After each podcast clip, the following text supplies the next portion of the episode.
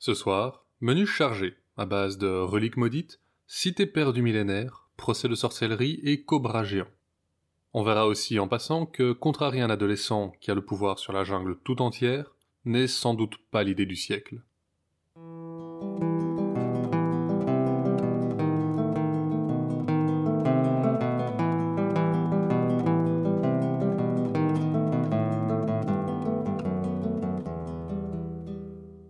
Vous écoutez Contes des Sorts Perdus, l'émission qui vous fait découvrir les contes et mythes que vous ne connaissiez pas encore et vous replonge dans ceux que vous aviez peut-être oubliés. Ceci est l'épisode 22, Le sang des éléphants, où on retrouve Mowgli, jeune adolescent, qui vient de revenir à la jungle après avoir été chassé du village des hommes. Si vous n'avez pas encore écouté l'épisode 6, je vous conseille d'y faire un tour avant d'écouter celui-ci. Pour aujourd'hui, la créature du soir est une fée des montagnes glacées qui n'a aucun besoin d'être libéré ou délivré.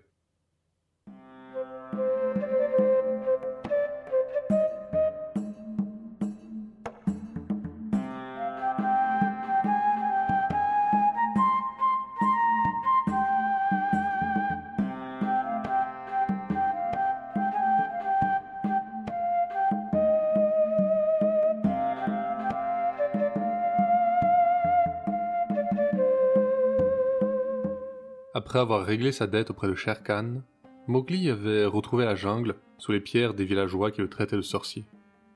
Comme il l'avait annoncé aux clans dispersés, il chassait seul désormais. Mais les quatre louveteaux de Raksha, sa mère louve, étaient restés à ses côtés. Or, un jour qu'ils dormaient, tous les cinq, après avoir tué un chevreuil particulièrement gros, une odeur les réveilla en sursaut. Ce n'était pas une odeur qui avait sa place dans la jungle. Frère Gris et les autres qui gardaient avec mépris leur distance avec le village des hommes, ne l'avaient jamais reniflé auparavant. Mais Mowgli la connaissait. L'odeur du tabac avait toujours collé au vieux chasseur Buldeo. Bientôt, ils virent l'éclat de son fusil dans la lumière du matin. Ils tentaient de remonter la piste que l'adolescent avait laissée en retournant au rocher du conseil, deux jours plus tôt. Sous la lourde peau du tigre boiteux, il avait laissé des empreintes bien nettes. Mais Akela avait pris soin de les brouiller et régulièrement, on entendait le chasseur pester contre les mauvais esprits qui s'acharnaient sur lui. Soudain, un groupe de bûcherons, qui descendaient d'un village voisin, croisa le chasseur. Ce dernier était réputé à des miles à la ronde, et les hommes, impressionnés, s'arrêtèrent un instant pour en apprendre plus sur sa traque. Ravi de pouvoir répandre ses contes, le chasseur s'installa et leur raconta comment un enfant loup avait infiltré son village pendant plusieurs mois. Lui, évidemment, s'en était toujours méfié, mais il était protégé par la femme d'un des habitants les plus riches de la communauté. Finalement, il avait fait éclater la vérité, quand l'enfant s'était transformé en un énorme loup pour lui voler la peau d'un terrible tigre qu'il venait de tuer, et avait utilisé la magie pour dévier les balles de son fusil pendant qu'il s'enfouillait. Le grand chasseur racontait tout ça, entouré de quatre loups et de Mowgli, qui leur traduisait ses bavardages au fur et à mesure. Et ce couple qui a abrité l'enfant loup, vous ne les avez pas laissés s'en tirer quand même Bien sûr que non. Pour avoir introduit une bête pareille dans notre village, ce sont évidemment des sorciers de la pire espèce. Quand je suis parti, les autres villageois s'occupaient de leur faire avouer leurs crimes. Ça ne devrait pas être long. Mais ils ne les tueront pas tant que je n'aurai pas ramené l'enfant loup. Les bûcherons décidèrent alors d'accompagner le chasseur jusqu'à son village, pour voir de leurs yeux cette sorcière et son mari mais ces derniers mots, Mowgli ne les traduisit pas. Il se tourna seulement vers ses frères. Frère Gris, apparemment j'ai encore quelques dettes à payer envers les hommes. Prends nos frères avec toi, et chantez une petite chanson à ceux-là pour les raccompagner. Faites-les tourner et courir, qu'ils n'atteignent pas le village avant le milieu de la nuit. Il partit d'un bond, courant en silence comme savent le faire les loups. Derrière lui, il entendait déjà ses frères entonner l'appel à la chasse qui ronfle dans les buissons, se tait d'un coup puis éclate dans la direction opposée. Le chant qui égare le chevreuil la nuit, et qui allait égarer ses singes nus de la même façon. Mowgli avalait les miles, mais il n'aperçut les huttes qu'après le coucher du soleil. Il s'approcha de la palissade en se fondant dans les ombres. Devant l'entrée du village, la fleur rouge brûlait dans de grands pots, et plusieurs hommes restaient autour d'elle pour la nourrir. Mais dans l'ombre, juste à côté de Mowgli, jaillirent deux autres flammes. aussi brillante, si plus petite. Bagheera ronronna. Je savais que ça ne pouvait être que par ta faute que l'appel à la chasse résonnait en plein jour. Que viens-tu faire ici, petit frère? Le petit homme lui raconta l'histoire, et les yeux de la panthère étincelèrent de plus belle. L'appel m'a donné faim, alors payons ta dette à ces singes sans queue, et partons à la chasse. Paix, Bagheera, je ne payerai pas ma dette ce soir, mais j'ai besoin de toi pour quelque chose. Il lui expliqua son plan, puis s'introduisit dans le village par un écart dans la palissade. Devant la hutte de Messoa, quatre hommes montaient la garde, mais il se faufila par le toit.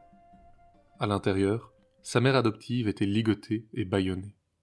Des blessures couvraient tout son corps, et les liens étaient encore humides de sang. Son mari gisait à côté d'elle, dans le même état. Quand il les eut détachés, sa mère fondit en larmes, le serrant contre elle mais après quelques instants, Mowgli la repoussa doucement. Pas le temps pour ça. Buldeo sera bientôt de retour.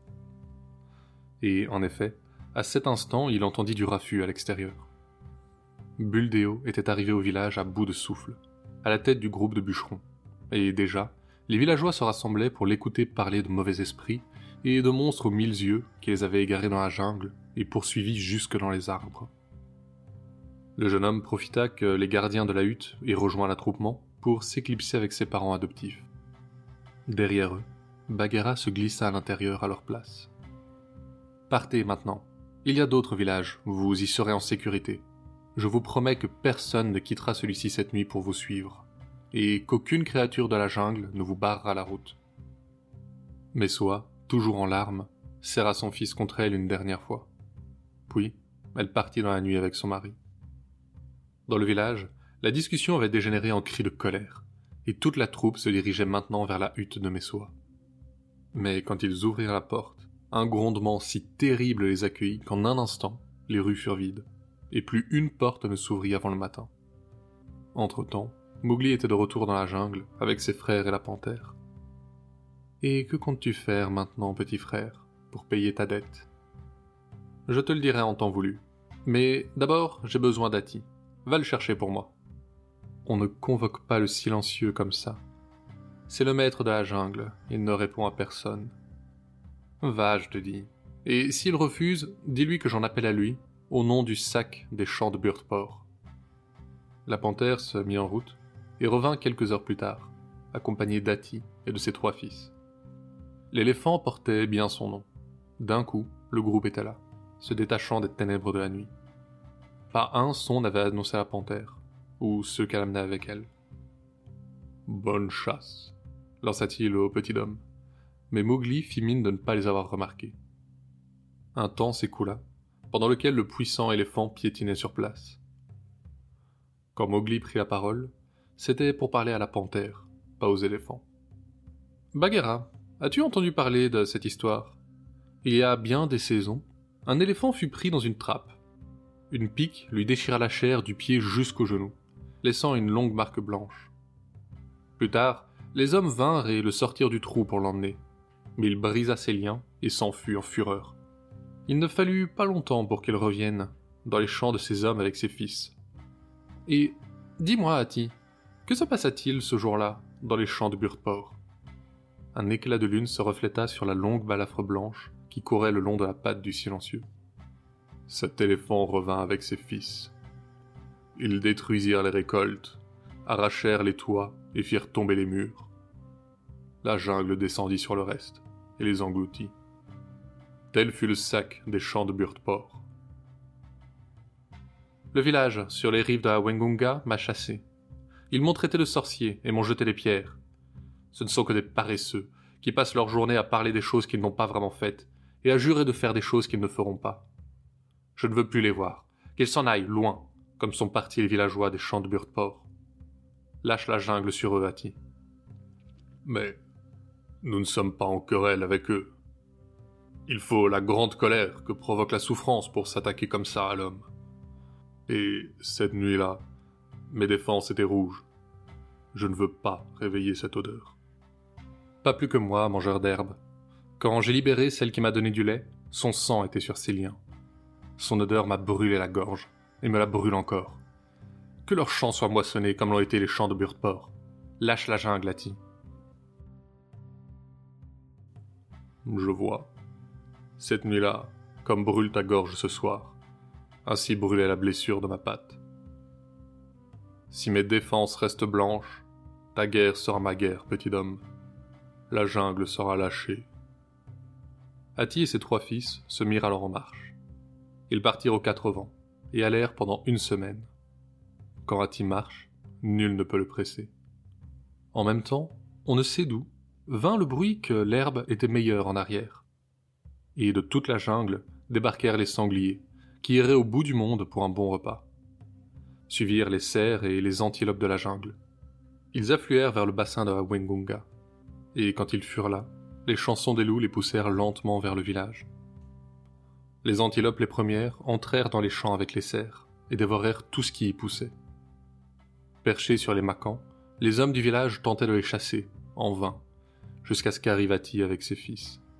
Ils arrachèrent ces perchoirs du sol, jetant à terre les hommes qui s'enfuirent à toutes jambes. Derrière venaient les sangliers, qui labouraient le sol à la recherche des racines qu'avaient laissées les autres mangeurs d'herbe, et rasaient sur leur passage ce qu'il restait des canaux d'irrigation. Il n'y avait plus de champs. Alors, les mangeurs de chair rompirent leur cercle, et les autres se dispersèrent, suivis par les buffles du village, dont l'enclos était brisé, et qui s'enfuirent dans la jungle. Au matin, les villageois virent leur récolte perdue. Ils savaient que rester signifiait la mort, car ils vivaient chaque année aussi près de la famine que de la jungle. Les hommes célibataires partirent en premier. Les autres tentèrent de survivre en glanant des noix dans la jungle, mais des milliers d'yeux les y épiaient. Quand vinrent les pluies, les toits crevés laissaient entrer la mousson. Ce fut ce flot qui termina de les emporter. Quand les derniers villageois se retournèrent pour jeter un dernier regard à leur demeure, ils aperçurent au loin Ati, dont les défenses arrachaient les toits, pendant que ses fils jetaient le mur à bas. Quand vinrent les pluies suivantes, la marée verte avait recouvert la terre qu'il y a six mois à peine, la charrue labourait, comme naguère, au sac des champs de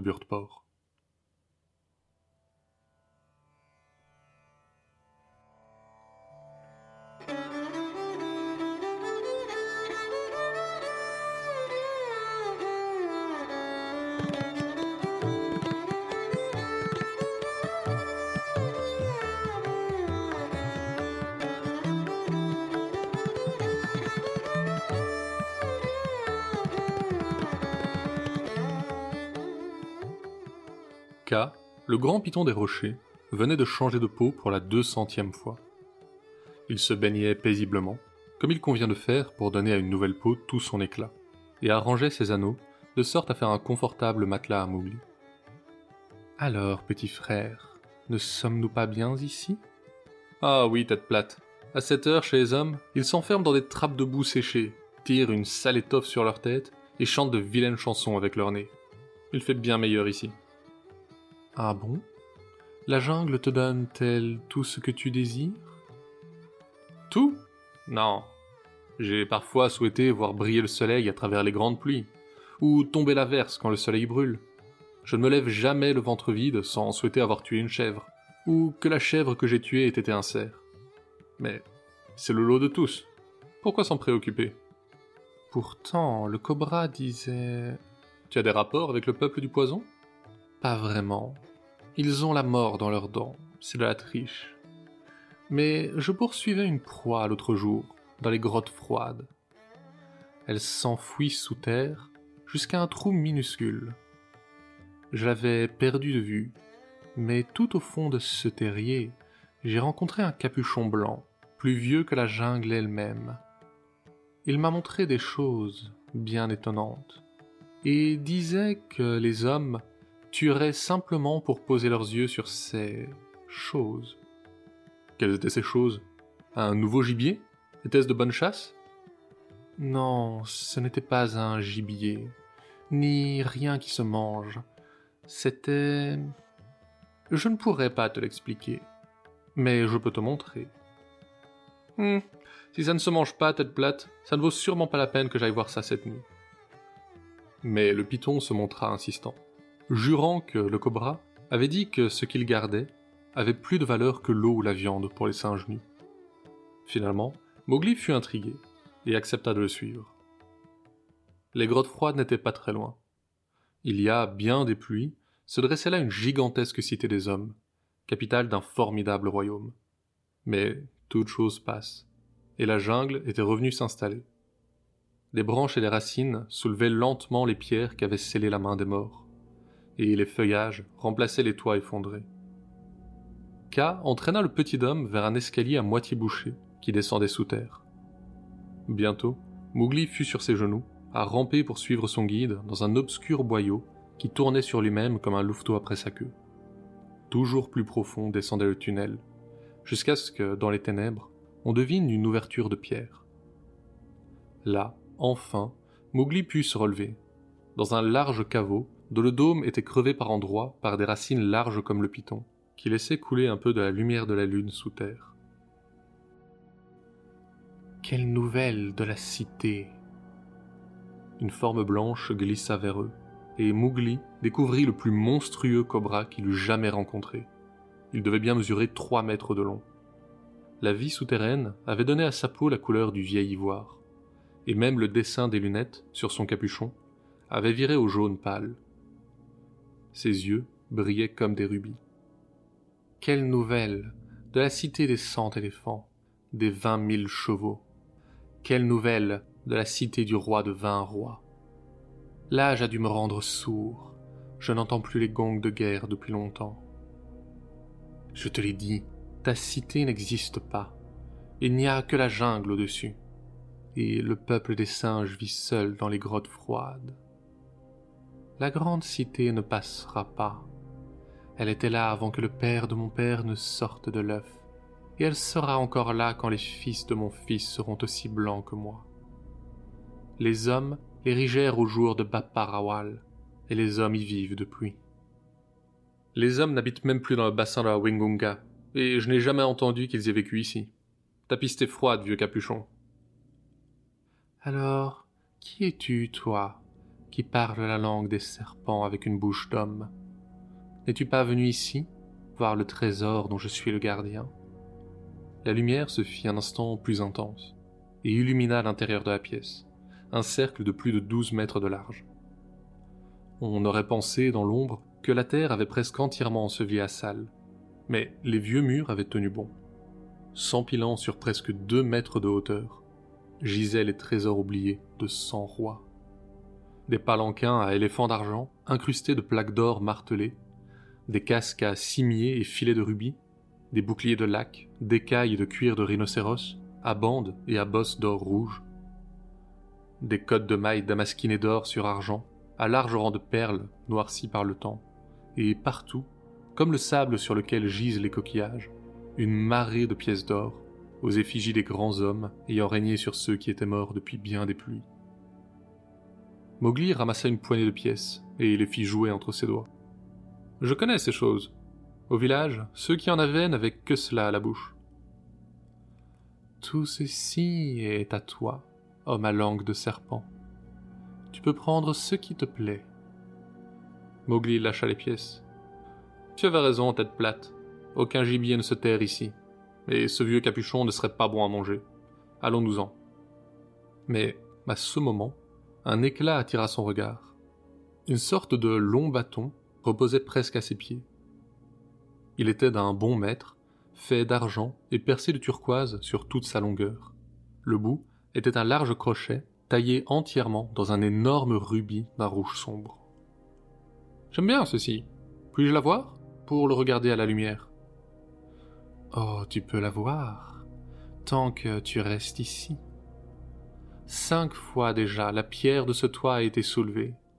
Les brahmanes qui m'ont donné du lait chantent les chants que je connais et on descend du trésor. Jamais on en enlève. Mais depuis longtemps la pierre reste en place. Alors reste encore un instant, savoure ce trésor. Bientôt, il te faudra mourir, car je suis le gardien. Ce n'est pas ce qui était convenu, père des cobras. C'est toi qui m'as dit d'amener le petit homme ici. Ne t'inquiète pas, Ka. Ce capuchon a sans doute rencontré des hommes, Mais Mowgli est un loup. Et d'un mouvement si rapide que le python lui-même n'aurait pu le suivre, il lança l'encou vers le cobra, clouant son capuchon au sol. En un instant, Ka était sur lui, et Mowgli attrapait ses mâchoires, le forçant à les ouvrir. Regarde, tête plate, dit-il en lui montrant deux vieux crochets desséchés. Il a vécu plus longtemps que son venin, et ne peut pas nous faire plus de mal qu'un louveteau qui mord pour jouer. Il dégagea l'encou d'un mouvement sec, et s'en repartit par le boyau. Reviens, cette chose, c'est la mort. Elle ne doit pas sortir d'ici. De retour à l'air libre, le petit homme et le python se séparèrent.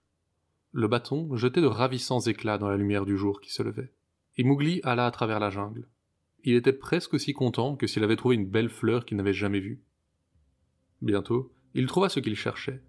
Bagheera venait de tuer et s'apprêtait à dormir pour la journée. Regarde donc ce que j'ai trouvé dans les grottes froides. Les yeux de la panthère s'étrécirent. Par la serrure brisée qui m'a libéré. J'en ai vu des comme ça quand j'étais en cage chez les hommes. Tu ne devrais pas amener ça dans la jungle, petit frère. Le sang de beaucoup des frères d'Ati doit avoir coulé à cause de lui. Quoi? Pourquoi? C'est un encou, un crochet à éléphant. C'est dans leur crâne que s'enfonce cette pointe, pour les faire marcher là où l'homme veut qu'ils marchent. D'un coup, le bâton sembla beaucoup moins attirant au petit homme, et il le lança loin de lui avec dégoût. Le vieux capuchon disait que c'était la mort. J'aurais dû écouter. Que la jungle avale ce bâton brillant. Et ensemble, ils s'endormirent pour attendre la nuit. Mais, au réveil, un élan de curiosité prit Mowgli, et il voulut revoir une dernière fois le crochet de rubis. Cela dit, il eut beau le chercher, il n'arrivait pas à le trouver.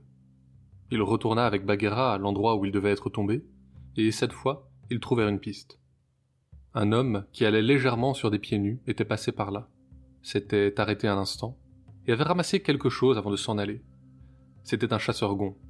Aussi éloigné que pouvait être le peuple de la jungle et celui des hommes, les petits chasseurs gonds étaient ceux qui se tenaient, parmi les seconds, le plus proche des premiers. Alourdi par l'encou, il laissait une piste que la panthère et Mowgli n'eurent aucun mal à suivre.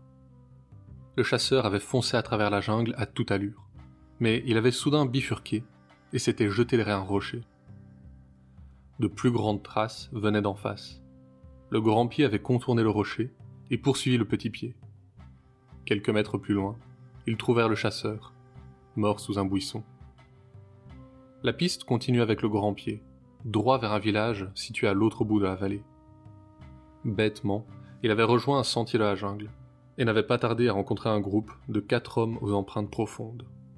Ils étaient restés sur place un instant, et les traces semblaient montrer qu'ils s'étaient disputés. Le crâne fendu du grand pied désignait des bûcherons. La piste se poursuivait sur de longs miles en suivant le sentier, et finissait par arriver à une éclaircie. Le groupe en avait profité pour prendre son repas, et les restes d'un feu étaient encore visibles. À quelques mètres de là, dans les fourrés, l'encou avait à nouveau semé un corps. Il portait d'innombrables marques de bâton, et reposait au milieu d'empreintes de trois hommes, et d'une poudre blanche.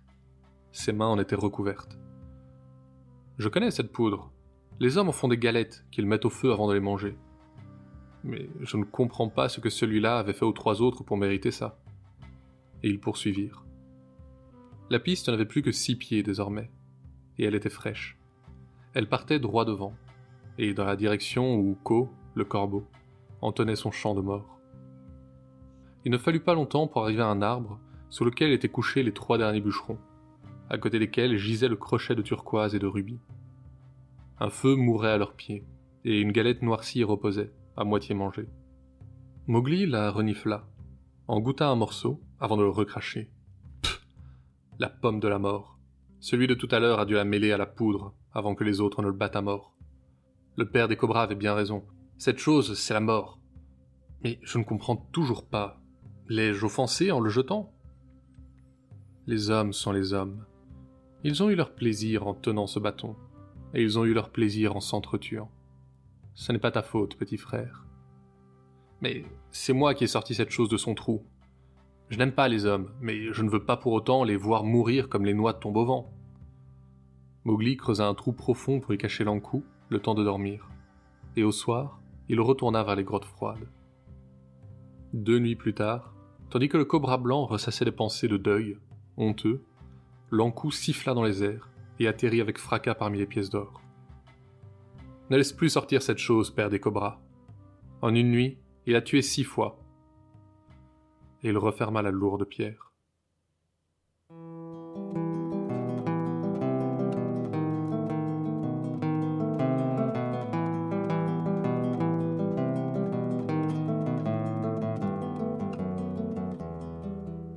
On parle souvent des dames blanches, mais connaissez-vous les dames bleues? Pendant longtemps, les bergers n'avaient pas d'autre choix que de passer de longs mois seuls au sommet des montagnes avec leurs troupeaux.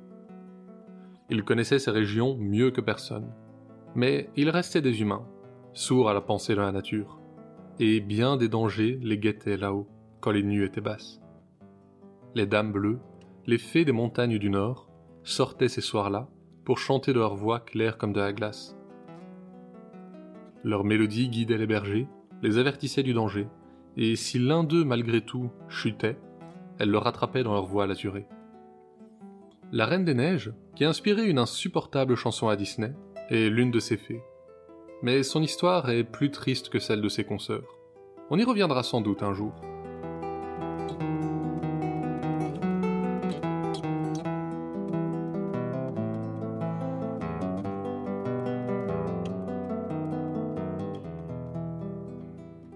Les aventures de Mowgli ne sont pas tout à fait terminées. À la fin, ce qui vient des hommes doit retourner aux hommes.